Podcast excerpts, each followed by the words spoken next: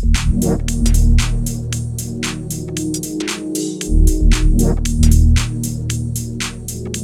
Está começando um novo episódio do Fala Colega, o podcast do designer brasileiro. Eu sou o Léo Becker e hoje eu converso com a Paula Lange, diretora da Nectar Design, um estúdio de design gaúcho com mais de 18 anos de vida. Aquele salve para os colegas da Mocaperia, o nosso site de mocaps com cenas 100% brasileiras e de altíssima qualidade. Se liguem nos links da descrição que tem cupom de desconto. E se você quer aprender Adobe Illustrator de uma vez por todas, chegou o Flexi o novo curso da Aiko. Nele, te ensinamos tudo sobre essa ferramenta incrível e que é indispensável para qualquer designer gráfico. Aproveita que está no preço de pré-lançamento. O link também está na bio. Agora, bora pro papo com a Paula.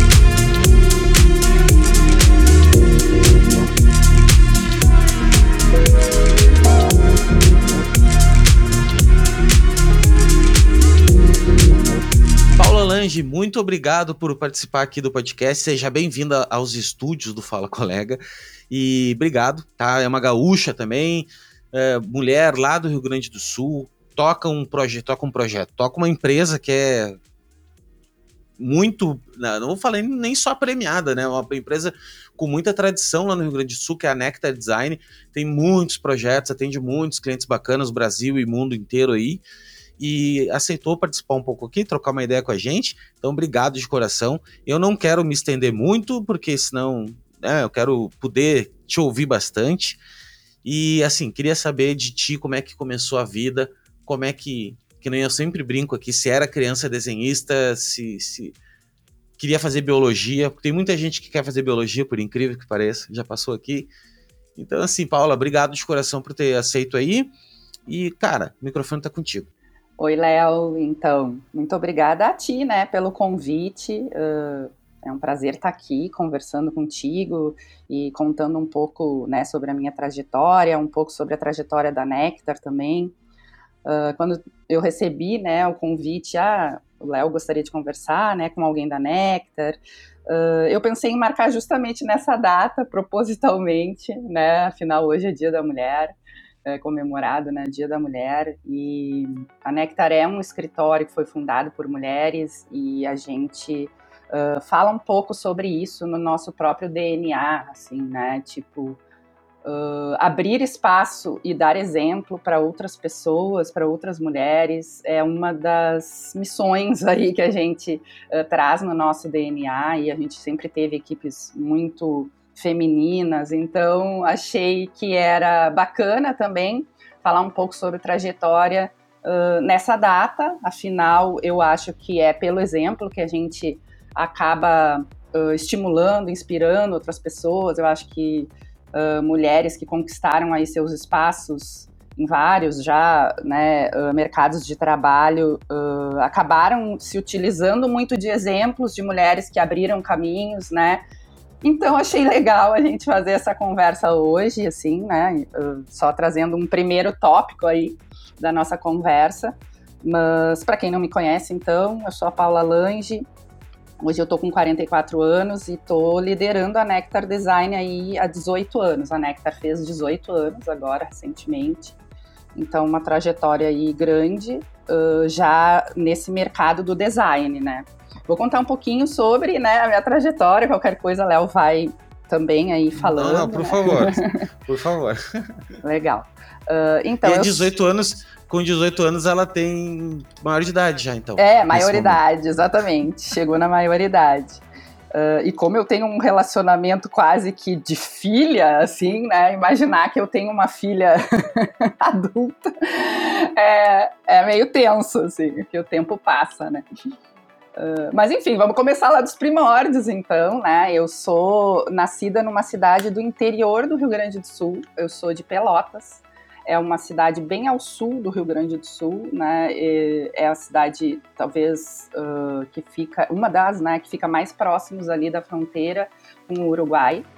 E, e eu acho que a minha infância, eu acho que todas as infâncias, né, de todo mundo, é, são marcantes na forma como a gente se comporta no mundo, né? Então, a minha infância, ela com certeza contribuiu muito para as minhas escolhas profissionais. Eu tive uma infância marcada pela vivência dos anos 80 numa cidade do interior. Então, eu sou uma menina do interior aí. Então, uh, essa vivência, até a própria proximidade com o Uruguai, eu sempre tive muita essa relação com a fronteira, né? E com as linhas que nos, nos definem, aquilo que nos faz uh, nos categorizar, né? Eu sou isso, eu sou aquilo, ou eu sou uma mistura de algo que está entre uh, dois mundos diferentes, assim. Eu sempre fui muito para o Uruguai quando criança também, então convivi ali nessa cultura de fronteira. Mas em Pelotas especificamente, né? Meus pais são professores, então eu venho de uma família também voltada assim para o ensino, né? E uma família simples e aquela vida do interior, eu acho, de uma infância muito livre, né? Eu acho que eu tive essa uh, riqueza, vamos dizer, de na infância uh, ter uma experimentação assim muito livre de brincar na rua e de não ter telas, né? E brincar com coisas muito sensoriais, assim, né? Com essa ideia um, lúdica da infância de exploração mesmo, né? O que eu acho que carrego muito assim na minha infância é essa ideia de uh, exploração mesmo e de viver muito nessa ideia dos cinco sentidos, eu acho, né? Eu acho que hoje em dia com as telas e tal, com o digital, a gente tem outras relações, né? Até na própria infância, mas e com a coisa da segurança e talvez né, de não ter tanta liberdade, vamos dizer, né, de estar na rua, de ocupar a rua. Então eu me recordo muito assim dessa fase da minha vida, né, com esse sentimento exploratório. Assim bem rico.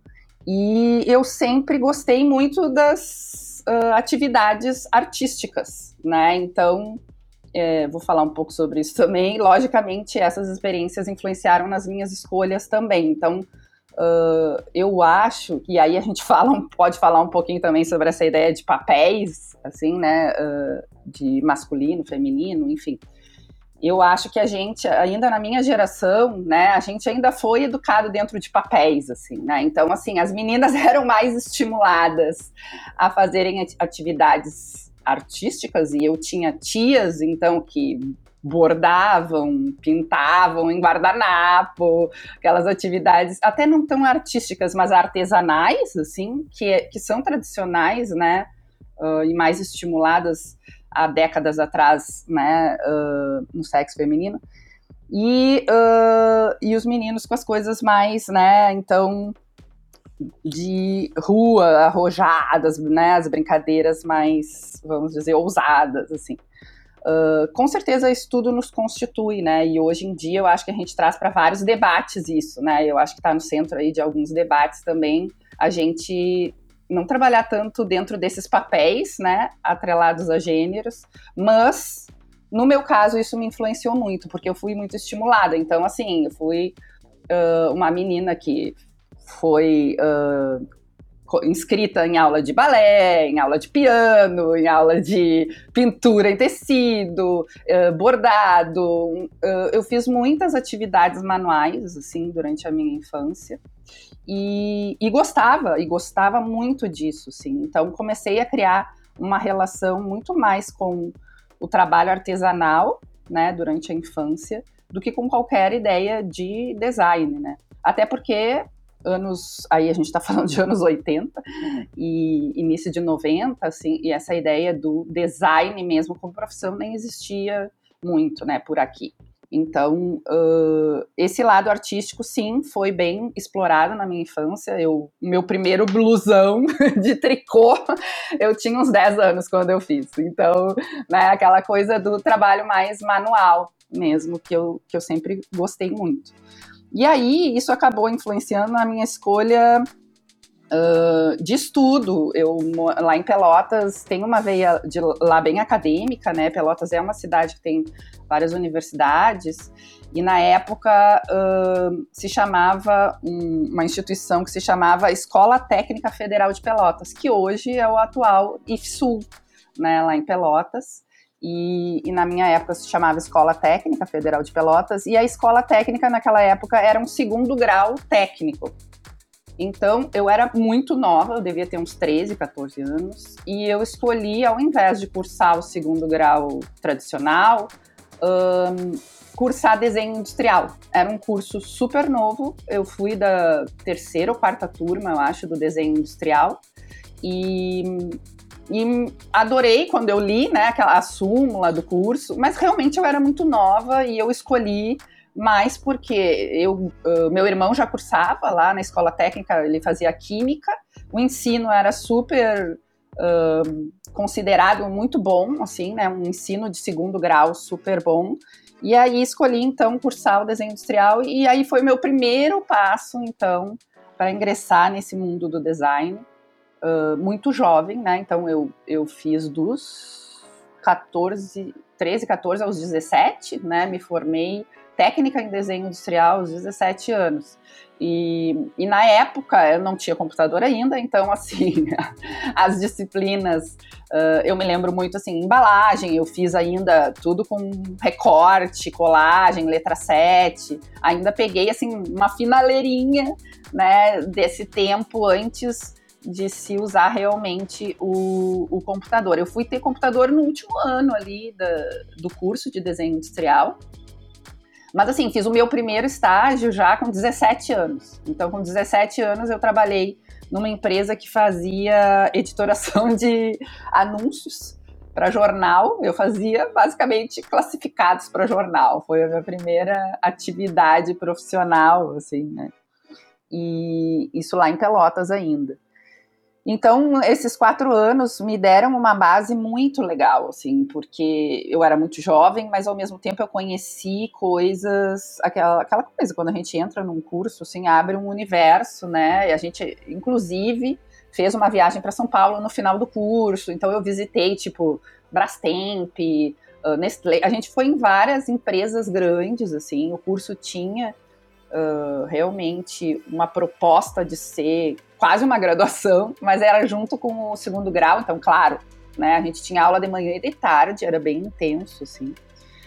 E quando eu me formei no, nesse curso, então, de desenho industrial, eu fiquei muito na dúvida sobre o que fazer, né? Alguns colegas acabaram uh, seguindo já para a vida profissional e não indo para uma faculdade, mas eu sempre gostei de estudar e como a minha família vem desse universo acadêmico, né? Meu pai é, eh, foi professor universitário, a minha mãe professora de português da rede estadual. Uh, eu não quis parar ali, né? Então eu decidi ir para a faculdade e fiquei muito em crise o que vou fazer, porque por mim eu seguiria fazendo desenho industrial ou design mas em Pelotas não existiam né, cursos de design ou desenho industrial, e nem em Porto Alegre. Quer dizer, o único curso, desculpa, existia assim, um curso em Porto Alegre, que era o da Ubra, que estava começando, uh, e assim, os comentários eram dos prof próprios professores do meu curso, né, de que era muito similar, assim, o conteúdo da Ubra com o que eu já tinha visto, né, no desenho industrial. Então, acabei decidindo uh, testar dois cursos diferentes e entrei na publicidade e propaganda da PUC e nas artes visuais da URGS. E me apaixonei pelos dois. Então, assim, no início uh, era mais para testar e ver o que, que eu ia gostar mais, mas me apaixonei pelos dois. E isso também foi muito rico, porque como eu tinha uma base técnica do desenho industrial, e o desenho industrial ele tinha muito de produto, né? Então a gente acabava misturando ali disciplinas relacionadas a produto e a gráfico e tal. Quando entrei na publicidade, eu descobri o mundo do marketing. E apesar né, de eu ter essa veia artística, eu também tenho um interesse uh, por essas outras habilidades mais teóricas. Então, uh, eu realmente gostei né, de estudar marketing, de saber mais sobre negócios, e a publicidade teve muito esse papel na minha formação. E as artes visuais, para mim, era né, um encanto, assim. Eu uh, me formei em pintura, me formei nas duas, acabei cursando, assim, as duas paralelamente. Então, eu tinha aula, às vezes, de manhã, de tarde, e, e fazia estágio ainda. Então, eu não sei nem como é que eu conseguia hoje em dia. Eu penso, né, como é que eu conseguia. Mas eu acabei cursando as duas, terminando, concluindo as duas, né. E acho que essa mistura uh, definiu muitas das coisas que eu escolhi para minha vida profissional. Então, eu tenho o desenho industrial na parte técnica, tenho a publicidade que me traz uma base mais relacionada ao, ao marketing mesmo, e as artes que eu acredito que servem aí muito para a gente abrir a cabeça enxergar as coisas com outros uh, com outras formas de ver assim né então eu acho que quando as pessoas falam assim ah mas design não é arte existe esse ranço né tipo ah, não tenta trazer a arte para o design. Nossa, eu sou totalmente ao contrário, assim, né? A gente até pode entrar nesse debate, assim. Eu acho que design não é arte e não pode ser, né, arte, até porque são coisas muito diferentes. Mas trazer a arte para dentro do design, eu acho que abre um universo de possibilidades uh, muito mais de formas de ver e de enxergar, né? Porque às vezes a gente confunde também arte com artesanato, né? Então Uh, já definir a arte já é um, uma dificuldade, eu acho que, assim como definir design às vezes né, é complexo, uh, a gente definir arte hoje, ainda mais arte contemporânea, né, se a gente entrar nessa discussão da arte contemporânea, é muito complexo, assim, mas existem muitos designers que têm essa pegada mais uh, artística, né, nos seus trabalhos e eu sempre uh, tive algumas referências. O próprio Sagmeister, na forma como com começou a carreira dele, né? A Jessica Walsh também trabalhou com ele. Então, assim, uh, sempre me senti confortável nesse lugar, né? De entender a arte muito mais como uma abertura uh, de mente, assim, né? E gosto muito de estudar arte. Aí, inclusive, isso me levou a fazer depois um mestrado em, em artes também. Então, eu fiz um mestrado nas artes, que foi muito bacana, um mestrado teórico, uh, que também me abriu aí outras dimensões, assim, né? Mas onde é que uh, a Nectar surgiu no estudo? né? Mas antes de tu entrar na Nectar, eu queria só te falar que eu acho muito bacana essa história da mistura do design com a publicidade. E hoje eu curso, eu fui autodidata a vida toda, mas hoje eu tô cursando duas faculdades. Tô fazendo design e fazendo publicidade também. E como são complementares, né? São assim, às vezes eu nem sei qual cadeira que eu tô vendo ali, porque às vezes eu penso, será que isso aqui é de publicidade? E não, quando eu tô vendo, tô vendo o curso de design, ou vice-versa. E eu acho que. Eu acho que porque nós temos esse modelo esse modelo fordiano de aprender as coisas e tudo cortado em pedaços e tudo mais. Eu acho que é por esse motivo que tem que ser separado, porque na verdade deveria ser tudo meio misturado. Deveria ser tipo assim, mano, vamos, vamos fazer, vamos trabalhar com comunicação. Bom, tu vai ter que aprender psicologia, então teria que ter cadeiras de psicologia, teria que ter é, design, teria que ter é, arte, teria que ter, sabe, teria que ter várias coisas e não o, só o quadradinho que vai caber no teu curso ali, né? Então, com certeza, se tu quer. Eu sou apaixonado hoje por estudar, assim. É, é muito louco isso, assim, porque eu nunca fui, sempre achei chato pra caramba, mas é porque eu acho que eu não tinha, não via o valor, sabe, assim, ou não tinha o, a, o interesse, sabe? E hoje não, cara, hoje eu sou muito apaixonado, gosto muito, e acho que tem tudo a ver isso. Acho que várias áreas podem se complementar. E se você puder fazer várias faculdades e cursos e faça, cara, porque cada vez tu vai aprendendo um pouquinho de cada coisa e né, tu te torna um profissional muito melhor.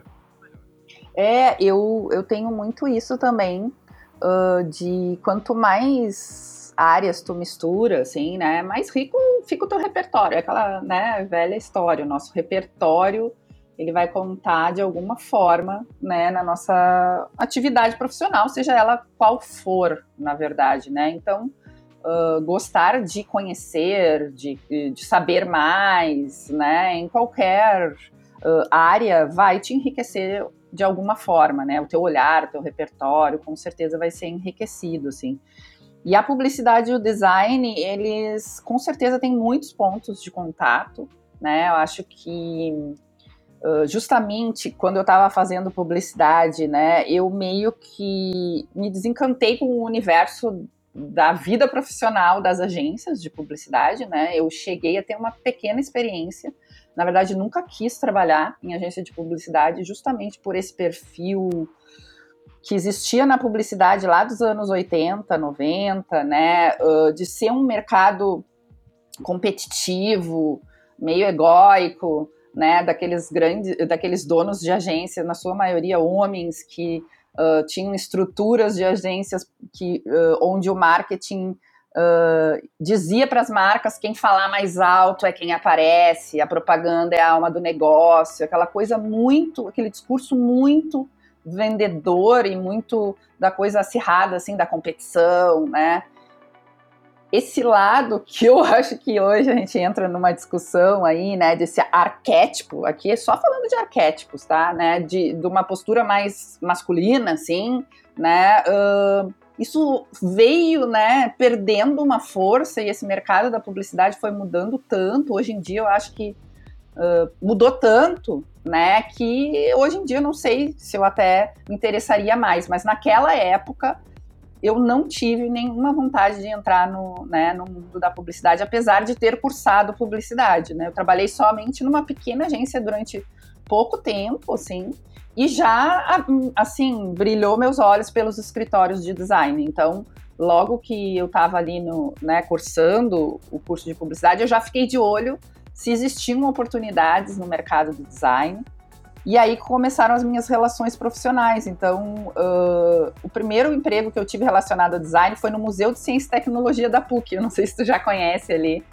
O Museu de Ciência e Tecnologia é bem bacana, dentro da PUC mesmo, é cheio de experimentos. Só pena que Pena que é velho, né? Tipo, é. nunca mais re renovaram, assim, né? Exatamente. É uma coisa meio. Porque... Meu, desde que anos 90 eu fui lá já era assim uhum. e hoje é igual. É, é, uma pena, porque na época era assim, uma novidade, era muito legal, vinha muitas escolas e tal. Então eu trabalhei lá dentro do setor de comunicação e aí foi a minha primeira experiência, assim, eu, eu fazia a comunicação visual dos experimentos do museu e além de fazer o layout, o design, a gente também imprimia lá, porque tinha, né, uma, uma área onde tinha plotter, onde tinha tudo. Então eu aprendi muito, assim, dessa parte prática de também executar além de fazer, né, executar. E eu acho que isso é muito rico. Eu acho que tem, eu já trabalhei com muita gente que teve experiência em gráfica, né, que passou pela parte de produção, assim. E, e, eu acho que essa parte de saber como produzir, como se faz, né, acho que ajuda muito na, na experiência profissional. Então, foi a minha primeira ali, uh, meu primeiro contato, assim. E trabalhei num estúdio de fotógrafo. E aí comecei, então, a ficar ligada nas empresas de design e conheci, através de uma, de uma palestra do Valpírio Monteiro, o GAD Design. Que na época era a maior empresa de design aqui do Sul, né? Com certeza. É incrível. Era, assim, era uma das era, maiores do Brasil, né? Era, sim. E, e, me encantei, assim, né? Com, ah, existe uma empresa bem, né? Com o tipo de trabalho que eu gostaria de fazer, que eu gostaria de trabalhar. E fui lá na cara dura com um portfólio feito à mão, porque como eu gostava muito dessas coisas plásticas, assim, eu preparei um portfólio todo desenhado, costurado, eu mesma costurei a lombada, assim, me puxei uma coisa bem, bem plástica, assim. E bati lá e disse, olha, eu gostaria de fazer estágio aqui e tal. E por sorte, eles estavam com um programa que era estágio de verão, então eles pegavam estudantes para fazer um estágio curto no verão, assim. E me chamaram daí para fazer esse estágio e eu passei, se não me engano, janeiro e fevereiro lá no GAD, sentadinha do lado das pessoas, olhando o que eles faziam e de vez em quando me passavam alguma coisa para eu fazer, né, para eu testar, assim. E só isso já foi uma experiência super legal, porque eu estava né, super nova dentro de uma empresa com pessoas né, super experientes e tal. Mas depois que eu terminei esse estágio, uh, um dos uh, designers lá curtiu, assim, a minha energia, sei lá, né, o meu trabalho, e, e me chamou se eu não queria uh, efetivamente, né, trabalhar lá.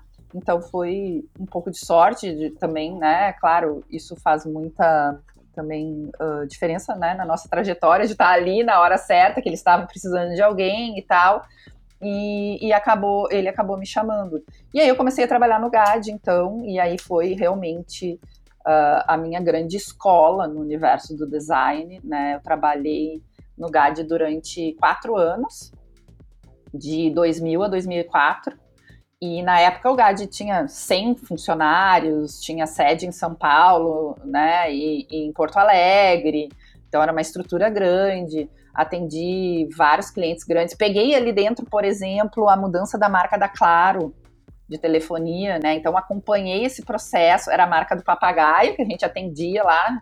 Cheguei a fazer muito, lembro... muito material com papagaio. Mandava...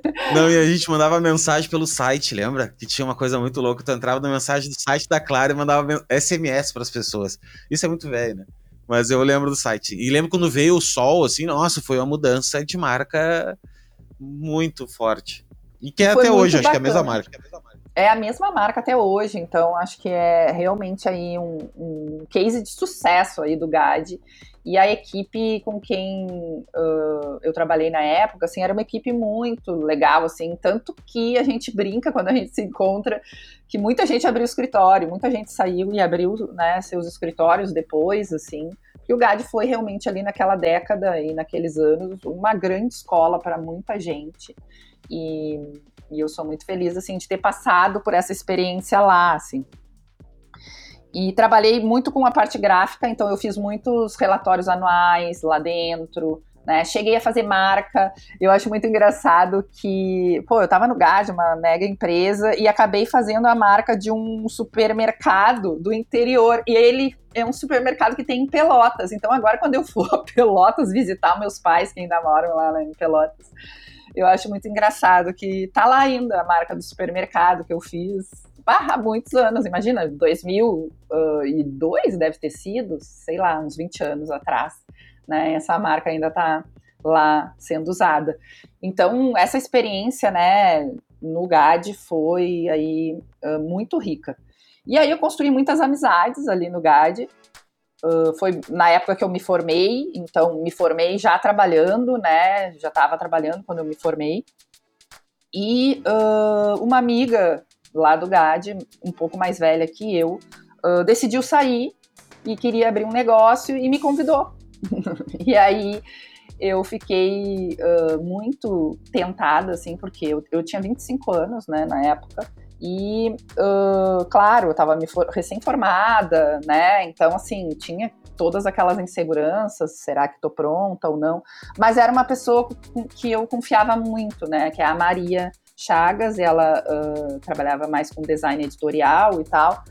E a gente, depois de anos, assim, né, trabalhando no mesmo lugar, claro, a gente começa a se questionar. Então eu já estava numa fase, assim, pensando, ah, o GAD tem essa estrutura de grande empresa, né, uh, uma estrutura meio engessada, né, onde os processos passam por vários, uh, aí, várias camadas, né, de contato. Acho que seria legal experimentar uma empresa com um formato bem menos pretencioso, vamos dizer assim, né? Então, quando a gente abriu a, o nosso negócio, a gente tinha a intenção de uh, abrir quase que uma boutique, assim, né? De design, né? Seríamos duas designers uh, fazendo os trabalhos de uma maneira mais próxima, mais dedicada àquela pauta, né? Então, aquele desejo que todo mundo tem em algum momento da carreira, né? De uh, tentar focar mais numa entrega de qualidade, né, do que na quantidade ou, né, no processo. E aí eu, eu topei, então, e a gente saiu e abriu a Nectar em 2004. Né? E, e a Nectar já nasceu com um olhar, eu acredito, né, com as nossas duas aí bagagens, mas com um olhar também carregado desse, dessa visão um pouco artística e lúdica, né? Então, assim, na própria escolha do nome, né, a gente não queria um nome que fosse objetivo, né? Aquele nome uh, ou relacionado a nossas pessoas, né, aos nossos nomes, ou relacionados diretamente à atividade. Então a gente buscou aí se inspirar no que, que a gente acreditava que o design fazia para os nossos clientes, né? E aí uh, eu tenho uma relação forte com essa questão também da natureza. Assim, meu, meu pai é engenheiro agrônomo e, e também, né, meus pais sempre gostaram dessa coisa, né, da relação com jardim, com flor, com então eu, uh, na época, né, achei, bom, quem sabe a gente traz esse conceito para um olhar natureza, né? E aí a gente então buscou esse nome, Nectar, porque a gente acreditava que, assim como o néctar né, na natureza faz várias espécies crescerem, né, se desenvolverem, A gente acreditava que o nosso trabalho teria esse potencial aí de ser quase como uma substância vital, né, para clientes prosperarem, crescerem. A gente acreditava muito no design como essa uh, ferramenta, né, que pode uh, transformar negócios, fazer eles evoluírem, crescerem. Então, de uma forma muito lúdica, a gente criou o nome da empresa Uh, em alguns momentos, claro, gerava algumas dúvidas. Ah, mas vocês fazem o quê? É embalagem de suco? É, né? Tipo, acho que a escolha do nome sempre tem, né? Essa, essa questão, assim. Mas, mas isso até de uma forma muito legal levou a toda a história da, da Nectar ser construída com base nessa visão lúdica, assim, de que sim, as coisas têm que ser uh, estratégicas, mas elas também podem ser, uh, de certa forma, lúdicas e artísticas, assim, né? Então, uh, a gente criou um, um, personagem que é a Belinha, da Nectar, a gente, na forma como a gente se comunicava sempre nas nossas apresentações, a gente tinha algum elemento que, que fala, né, sobre a gente entender o design como uma ferramenta aí que faz empresas crescerem. A nossa primeira de um ano da Nectar foi uma exposição de pinturas. Então, a gente chamou todos os clientes para comemorar com a gente um ano da Nectar, essa exposição. Né? E a partir daí, todos os anos a gente fazia alguma ação né? e alguma uh, comemoração relacionada com o nome da Nectar e com essa ideia uh, de, de trazer uma leveza, talvez, assim, sabe, para essa vida corporativa de escritório e tal. Então, uh, a Nectar sempre teve também, já a partir do nome, essa proposta de trazer isso, né? E Bom, mas aí o nosso primeiro, os nossos primeiros clientes foram já clientes grandes, assim, a gente começou a atender a Gerdau já no início, uh, por a gente já conhecer algumas pessoas de dentro da Gerdau, né? E a gente começou a fazer trabalhos pontuais. Então, assim, a gente fez durante nove anos o relatório anual da Gerdau e, e trabalhou muito com o pessoal da comunicação de marca. Então, a gente fazia projetos que eram pontuais, né? Aquela coisa de início de escritório, assim, a gente não, não tinha no início um FII, né? A gente trabalhava por projeto e era aquela coisa do dia a dia, vamos atrás, né? E, e, e, logo em seguida a gente também começou a trabalhar com um cliente que é a Summit, que é uma empresa de material escolar e material de escritório, que tem sede aqui no Sul, que cresceu muito. A gente pegou eles lá no início, assim, e, e a gente fechou com eles uma parceria bem forte. Então a gente começou desenvolvendo para eles, desde os catálogos de produto até todas as embalagens das linhas e eles tinham representação de todas as licenças da Disney. Então, tudo que tu imaginar de material escolar, eles têm a linha Tris, né, até hoje, na época, a Tris, ela, ela tinha várias linhas de licenças da Disney. Então, a gente fez carros, princesas, Ursinho Pooh, uh, Star Wars, tudo que tu imaginar aí de licença, né, uh, a gente trabalhou nessa época da Summit e a gente fazia toda a linha de produto com embalagem, né? E depois a gente fechou com eles uma parceria, então, de ser praticamente uma house da Summit. Então, eles não tinham equipe interna e a Nectar uh, montou uma equipe para atender só a Summit. Então, a gente tinha, uh, acho que cinco designers da Nectar que chegaram a ficar dentro do cliente. Essas foram as nossas primeiras experiências assim com um sistema de FI, né? Então, primeiro a gente trabalhava muito mais no sistema de projeto, e aí com a Summit foi a nossa primeira experiência nesse sistema de FI. Foi uma loucura, um, um aprendizado incrível, assim, porque né, a gente nunca tinha feito essa gestão e imagina só fazer uma gestão de uma equipe que fica dentro do cliente. Tu não sabe que horas eles estão chegando, que horas eles estão saindo, o que está acontecendo lá dentro, o que, que o cliente está interferindo, está pedindo. A gente tinha que fazer essa supervisão e, e montar isso tudo. Foi um, um, aprendizado incrível. Assim, acho que a gente ficou uns, se não me engano, quatro ou cinco anos atendendo a Summit. Nosso portfólio é gigante. Eu brinco que Pena que na época a gente gravava os backups em DVD, né? Então, assim, ó, de 2004 a 2009, eu acho, 2010. Se perdeu muita coisa pelo caminho aí. Nossa, a gente tem um monte de mídia lá na, na sede ainda da Nectar guardada que eu acho que nem abrem mais. Fora que os computadores hoje nem tem mais, né, o drive para ler DVD né? Mas era assim, o volume de coisas que a gente fez lá dentro, com certeza a gente não tem mais hoje como organizar esse portfólio, porque é, tudo em DVD, assim, né? O nosso backup. Então era, era outra realidade. Isso é uma coisa muito legal, eu acho, de ter 18 anos aí de, de vida de empresa. A gente viu o mercado e muitas mudanças, assim, né? Na forma como o mercado veio uh, se desenvolvendo. Então, essa é uma delas, né, a questão tecnológica. Mas naquela época também existiam poucos escritórios de design, né? Então, quando a Nectar nasceu, uh, sei lá, deveriam ter uns, no máximo 10 escritórios de design, né, no, aqui em Porto Alegre, né, no Rio Grande do Sul, assim, que a gente uh, conhecia, assim. E hoje em dia, né, depois dos cursos, e na verdade acho que foi 2005, começou o curso da URGS, né, de design aqui em Porto Alegre. Então, imagina, a Nectar nasceu em 2004 ali, logo depois começou o URGS, e aí né, a gente começou a ver a nossa atividade ser muito mais né, rida, assim, e, e, já tratada como uma profissão uh, que muita gente gostaria de fazer, né, e de se desenvolver. Mas antes, uh, na verdade, eram as agências de propaganda, né, acabavam fazendo muito das demandas que a gente fazia, né? Então, uh, eu acho que o GAD teve também muito esse papel, né, de abrir essa porta uh, para que as empresas uh, acreditassem mais no trabalho do especialista, né? Porque antes a agência fazia estudo, né? Então, e a marca era assim, né? Uma coisa que não era tão valorizada dentro da estrutura da agência, porque nem era onde se conseguia cobrar mais, né, dentro da estrutura. E o design, eu acho que uh, mudou ali, né, nessa configuração aí, quando surgiram essas grandes empresas e tal, mudou muito a forma de pensar.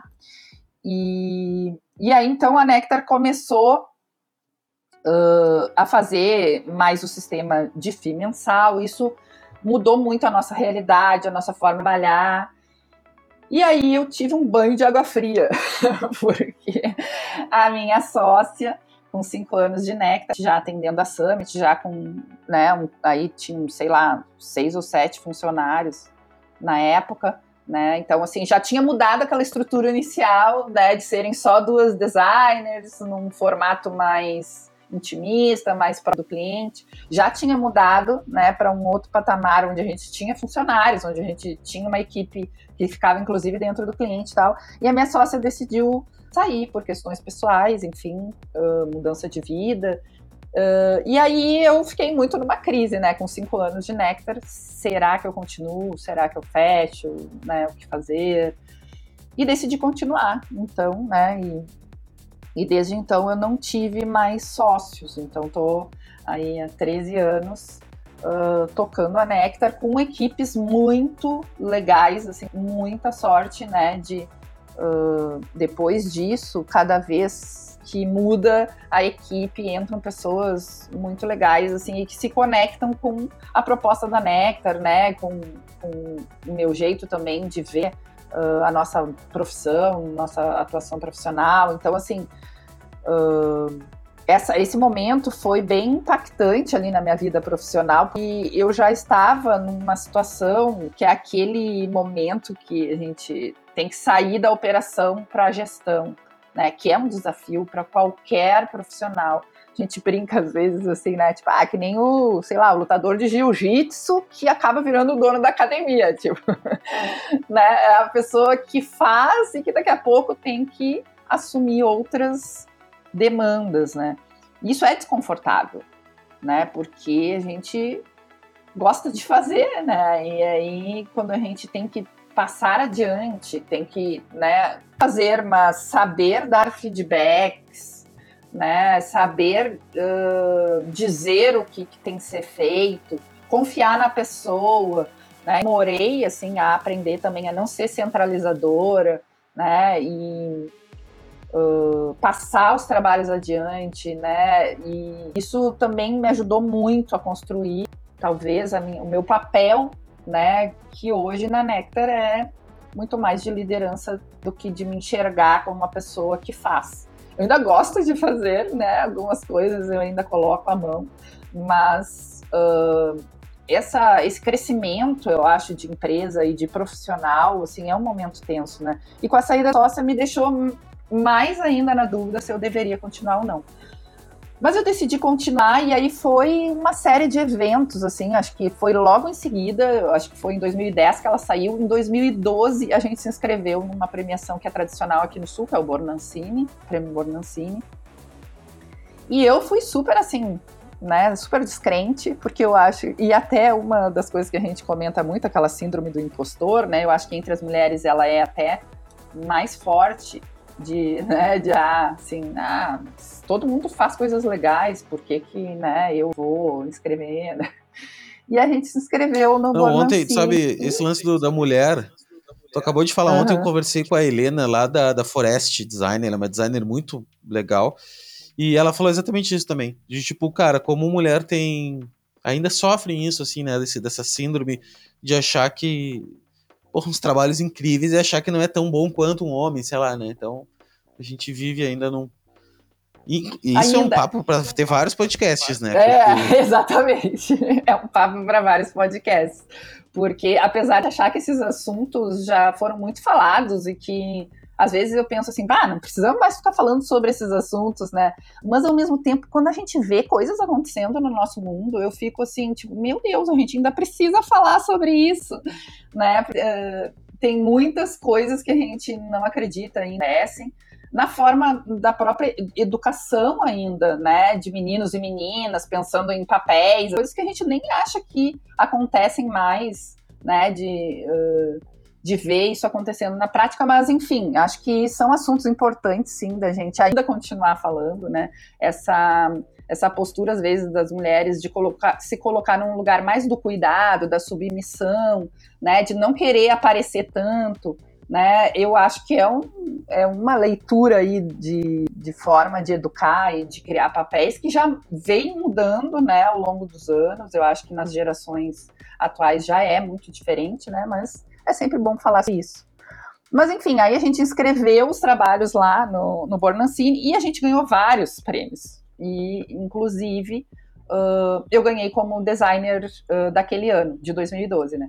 Aí me deu mais gás, né, para acreditar, tipo, não, fiz a escolha certa, né? Acho que a Nectar é um projeto uh, de vida e eu não vou desistir dele e vou né, uh, tocar isso da melhor maneira possível e a gente uh, a partir dali fez vários projetos bacanas e vou trazer um que tem a ver também com essa ideia de como a Nectar se posiciona, né, e tal.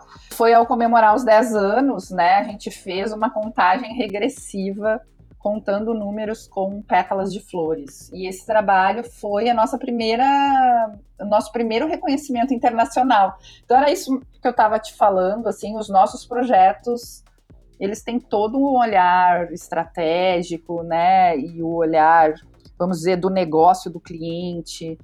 Uh, isso para a gente é fundamental, mas no universo Nectar, né, esse discurso do do lúdico, ele enriquece forma de ver. Então, no, nessa comemoração, a gente, a gente pensou como é que a gente pode criar uma atividade para a gente, como equipe, que seja ao mesmo tempo comemorativa, mas ao mesmo tempo uh, exploratória e, e que a gente uh, aprenda coisas novas com isso. Né? E aí surgiu essa proposta, então, da gente todos os dias escolher uma flor diferente, desenhar um número para tratar a foto e postar. Sim, no segundo dia eu pensei, meu Deus, pirei. a equipe vai ter que. Oi? Desculpa, não ouvi. É o que, que eu fui inventar, né? O que, que eu fui é... inventar fazer.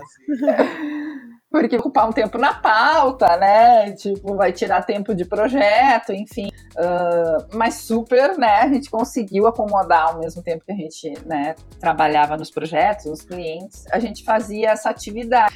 E isso, eu acho que em termos de leitura, né, do que, que é arte, essa postura de uh, entender algo que não tem um propósito final comercial, mas que tem uma um ganho intelectual e, e, de conhecimento aí, eu acho que foi muito legal. A gente aprendeu a desenhar tipografias com números super originais, né? A gente aprendeu sobre botânica, a gente nem imaginava que teriam 365 flores para a gente, né, uh, trabalhar. A gente criou um vínculo entre a equipe muito bacana também, né, de, uh, de fazer junto, de, de testar coisas, de trabalhar o manual que é uma coisa que a Nectar sempre teve e eu acredito ainda muito que pode ajudar na inspiração, na criatividade e né, naquele, naquela proposta. E no final a gente fez uma comemoração dos 10 anos da NEC com uma exposição desses 365 números, então impressos né, numa, numa galeria de foto aqui de Porto Alegre. Esse projeto foi premiado no IF, então foi o nosso primeiro prêmio, na verdade, internacional, foi em função de um projeto uh, para a própria NEA. E o segundo prêmio que a gente ganhou também no IF Design, que foi a nossa segunda premiação internacional, não deixa de ter também relação com a arte, né? Que foi para a Bienal do Mercosul. A gente já trabalhou três vezes aqui para a Bienal do Mercosul, então esse ano foi o terceiro ano que a gente fez os materiais de design aqui da, minha, da Bienal. E naquele, naquela edição, que foi a décima primeira que a gente fez, uh, a gente fez todo um conceito gráfico que era uh, eram fotos com farelos de lápis de cor coloridos, uh, misturados em formas de água, assim. Então, essa ideia do craft, né, e, e de trazer a exploração para dentro do processo do design, uh, sempre foi algo que a gente trouxe para os nossos trabalhos. Assim. Claro, tem trabalhos e trabalhos, né?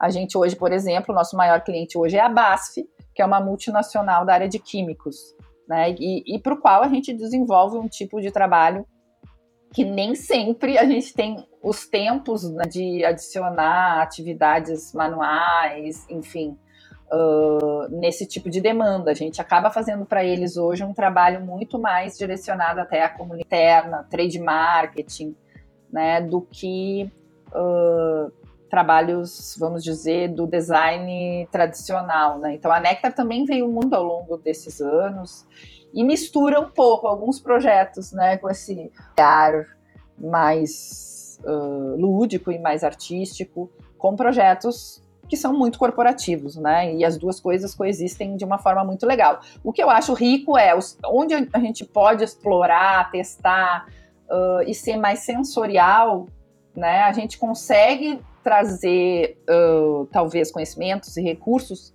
que influenciam nos outros trabalhos também mesmo nos que são mais corporativos, mais sérios, mais dentro ali do, do branding ou do MIV, né, do cliente. Uh, eu acho que, e aí é uma visão muito particular, né? Eu acho que hoje em dia a gente está vendo coisas muito parecidas, assim, com a coisa do digital, os recursos que a gente tem aí, os, os, os projetos tendem a ficar muito parecidos, assim, meio que às vezes dá aquela sensação, bah, a gente já viu isso, né? Tipo, uh, tudo já foi feito, né? Na real, as estratégias. É uma pasteurização, né? Assim, tá tudo. É, é. exatamente. Pasteurização do design, tá tudo parecidão. Sim.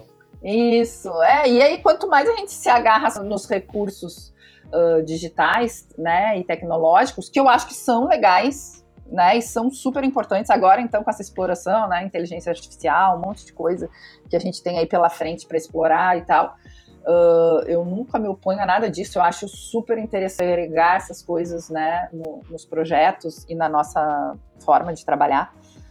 Mas aonde eu vejo que a gente tem essa possibilidade de encontrar um mais uh, diferenciado, vamos dizer, é quando a gente se propõe a essa exploração, então, e, e trazer um pouco desse olhar, dessa abertura né, talvez do craft ou da, do teste, ou de trazer outras visões, como tu falou ali, quando a gente mistura né, conhecimentos de outras áreas e consegue trazer isso para dentro do projeto, de tentar sair daquela fórmula uh, básica, vamos assim, né, de pegar referências, se inspirar nas referências e trazer um acabamento gráfico visual, uns mockups super bonitos, né? E, e, ter trabalhos que, se tu colocar assim, vários do lado, talvez, né, tu enxergue assim, tu, todos falam a mesma coisa, todos têm a mesma linguagem, né? Então eu, eu busco muito assim nessa minha relação com a arte, com, com essas outras coisas, formas da gente abrir um pouco a mente, assim, né? De, de tentar trazer olhares uh, próprios, assim, né, para os projetos também.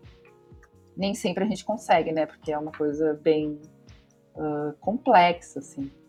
Mas então a Nectar já teve diferentes fases, a gente já foi muito voltado para a parte, né, nessa época da Summit, por exemplo, de embalagem, né, de editorial e de uh, feiras e eventos, a gente sempre fez muito essa parte das feiras e eventos, a parte de comunicação visual, né? E, e depois de um tempo a gente começou a fazer muito mais marca. Na verdade, desde o início a gente sempre fez marca, né? Mas hoje em dia a gente é muito reconhecido pelo nosso trabalho, então, de marca, de criação de marca, de redesign de marca. E, e é uma coisa que a gente uh, foi evoluindo, assim, também, né? Essa, essa, esse discurso uh, da agência de branding, né? Então, uh, que no início a gente se posicionava muito mais como um escritório de design e ao longo dos últimos anos a gente vem falando muito mais sobre essa questão do branding e olhar o branding não só como né, criação das diretrizes uh, de uma marca nova, mas de como a gente vai aplicar essa marca na prática. Né? Então, hoje em dia a gente não faz, nem pretende fazer a parte de uh, propaganda, né, e, e, a parte mais de comunicação, assim, de marca externa, mas a gente acaba trabalhando, sim, bastante a comunicação uh, interna, né, então a gente acabou aí uh, se desenvolvendo também, tendo mais uma veia aí Uh, de colocar o branding e as diretrizes, né, que são criadas ali na hora que pensa uma marca na prática, em outras esferas, como a comunicação interna. Então, com a BASF, a gente tem feito bastante esse trabalho né, de comunicação interna e também do trade marketing, que é o pessoal que está na ponta lá né, do, da venda do negócio, assim, e que precisa de muita coisa de design também. E, e a gente acabou indo também para esse segmento, assim, né, de entender o trade uh, e trabalhar o design voltado para o trade marketing. Isso tudo regido pela lógica né, do branding, de tipo, como é que a gente coloca aquela presença, aquela essência daquela marca, aquele propósito em prática nessas outras esferas né, de, do negócio do cliente. E, mas os trabalhos de marca para a gente são sempre encantadores, assim, né? A ideia de criar a marca de um negócio, a gente faz muito trabalho que envolve naming, depois a parte de identidade visual, a parte de toda a criação das diretrizes do branding, da voz da marca, todos esses pilares, né, que são as intangíveis, né, do, do processo de criação de uma marca. A gente tem feito muitos projetos nesse sentido, né, e, uh, e para BASF, então, a gente acabou, acabou desenvolvendo bem mais essas outras esferas relacionadas à comunicação e ao trade. E todo mundo gosta, né, Paulo, de fazer, fazer marca, né, do zero. Ah, que legal. Só que se tu parar pra pensar, ontem mesmo eu tava pensando nisso assim. Tem muita marca depois que nasce que ninguém quer cuidar, né? Então, porque cada dia a gente cria as marcas e não tem gente boa também para tocar depois, né? Eu acho que é legal, isso é que nem iniciar qualquer projeto. Oh, é muito gostoso iniciar um projeto novo, mas tu botar o projeto na rua e manter aquele projeto funcionando, manter ele coerente, é muito, muito difícil também. E as pessoas, a, a, gente mesmo, às vezes, não. tá sempre querendo novas marcas, né? Novos trabalhos. Principalmente a galera mais nova hoje. Todo mundo quer trabalhar com identidade visual.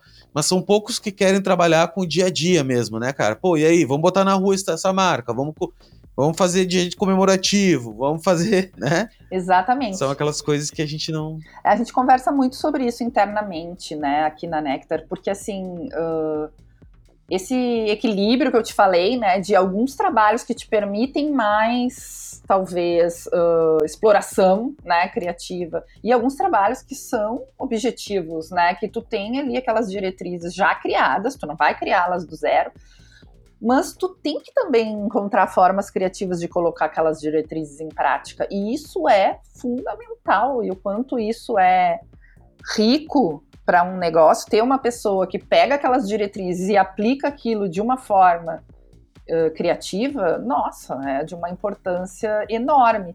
Então, aquela fala, eu acho que de todo mundo que já trabalhou com uma marca, né, de largar o filho na mão de outra pessoa que talvez não vai botar na prática da forma como gostaria, né? Nesses casos, a gente consegue, nossa, colocar na prática, né, da forma como a gente acha que tem que ser, assim, isso é muito uh, recompensador, né, quando tu consegue colocar o, o, a diretriz, o propósito daquela marca, tudo que tu criou, né, em prática, uh, de uma forma criativa e ainda até inusitada, porque assim, eu acho que sim, tem as diretrizes todas do branding, tem ali, mas tu consegue ser inusitado na forma de usar isso, né, uh, no dia a dia, e aí é o grande pulo do gato. Então, assim, às vezes eu acho que tem clientes, principalmente pequenos, né, que compram essa parte do branding e contratam um estagiário depois para fazer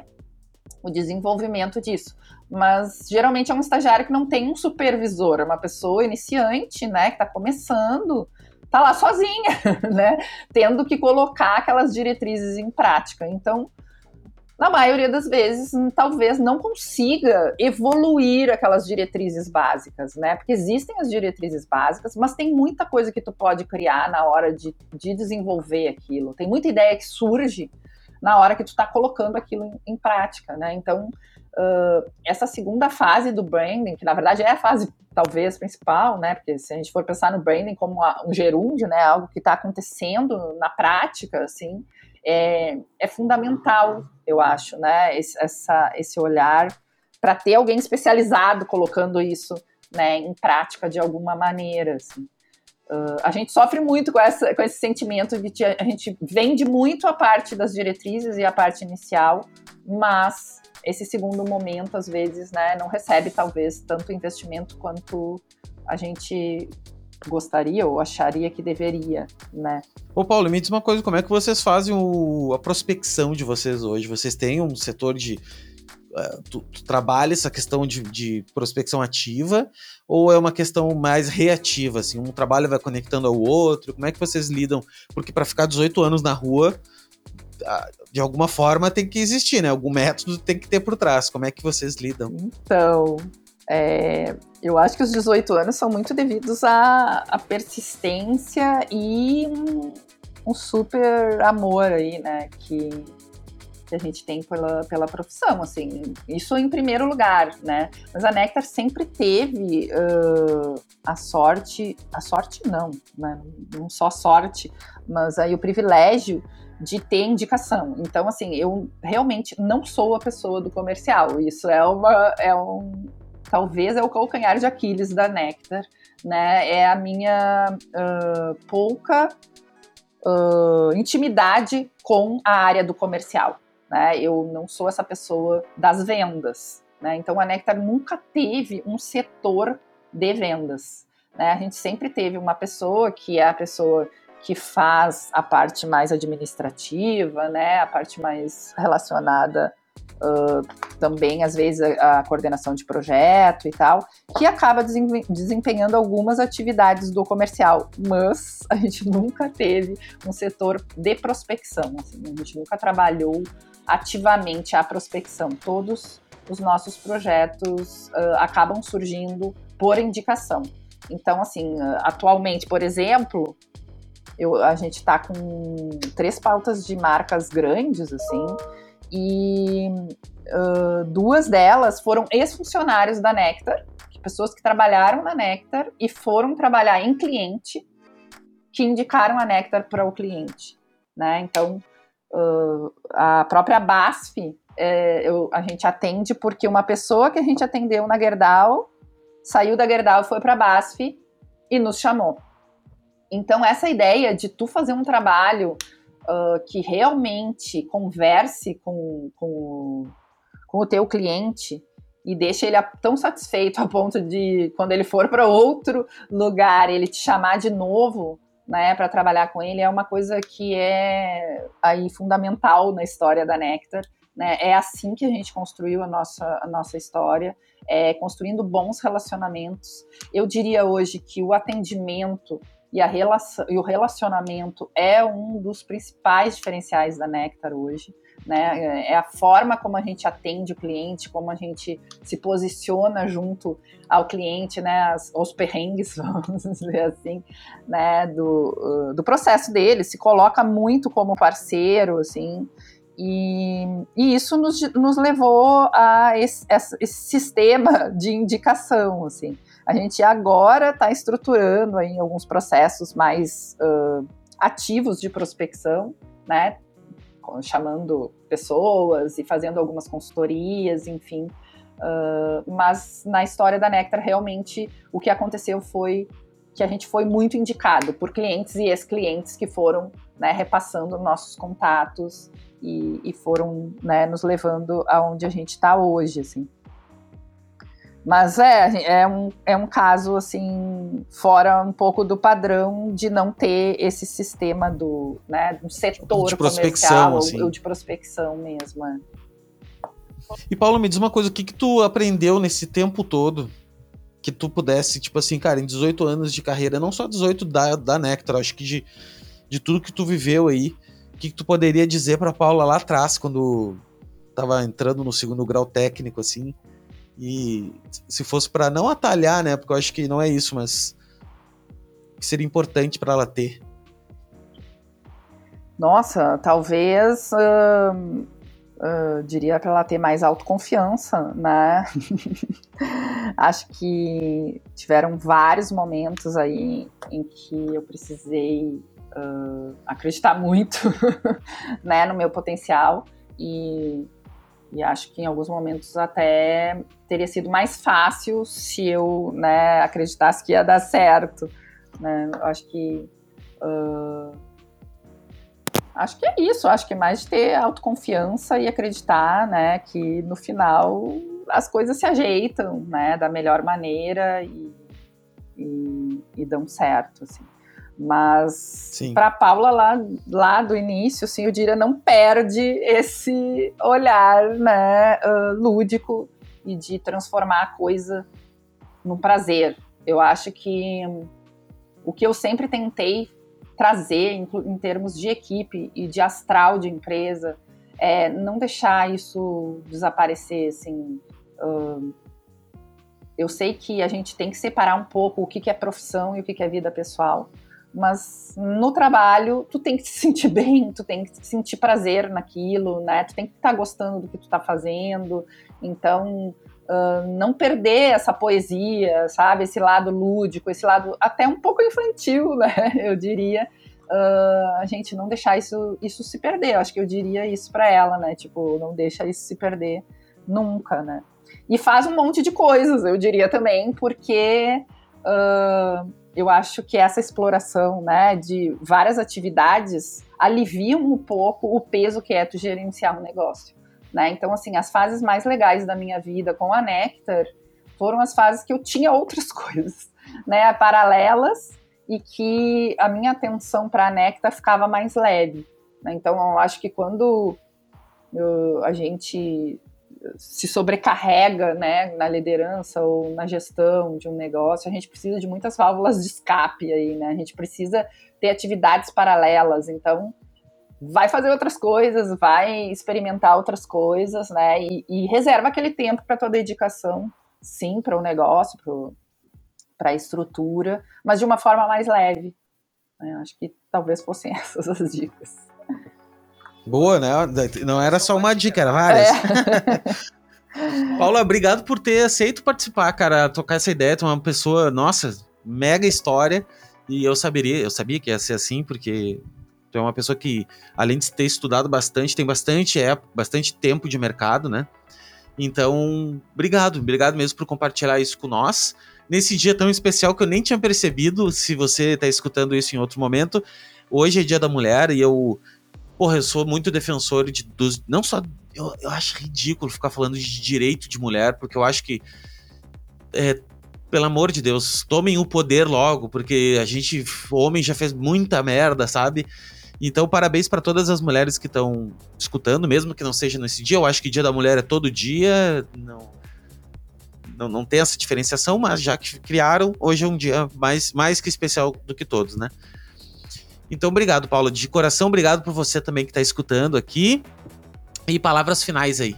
Não, eu que agradeço e, e como a gente falou lá no início, né, eu acho que essa tua proposta de conversar com colegas, trazer as trajetórias, é, é muito bacana, às vezes a gente não tem, né, como conhecer um pouco mais sobre as pessoas, só conhece as marcas, né, e, e sabe, cada história é uma história, como a gente falou, né, e, e aprender com isso é super rico, e é uma das coisas que me deixa contente, assim, como a gente falou também, uh, servir de exemplo para mulheres que querem empreender, meninas que né, também querem aí ter seus próprios negócios. Então, uh, achei bacana essa, essa coincidência aí da gente conversar também nessa data, né, e, e, e talvez uh, estimular aí, né, pessoas que estão pensando ou com dúvidas sobre o, o, que fazer, né, da sua trajetória. Uh, valeu mesmo, Léo, e parabéns pelo teu trabalho né? Que é muito importante e legal aí para nossa profissão. Obrigado, obrigado mesmo. E vou te convidar para mais coisas, tá, Paulo? Quero Combinado. te convidar para fazer live, para fazer, enfim. Agora eu vou, agora tá na lista aqui. Conta comigo. Fechou. Tá bom? Beijão para você Beijão. também que tá escutando e a gente se vê depois. Tchau, tchau. Tchau.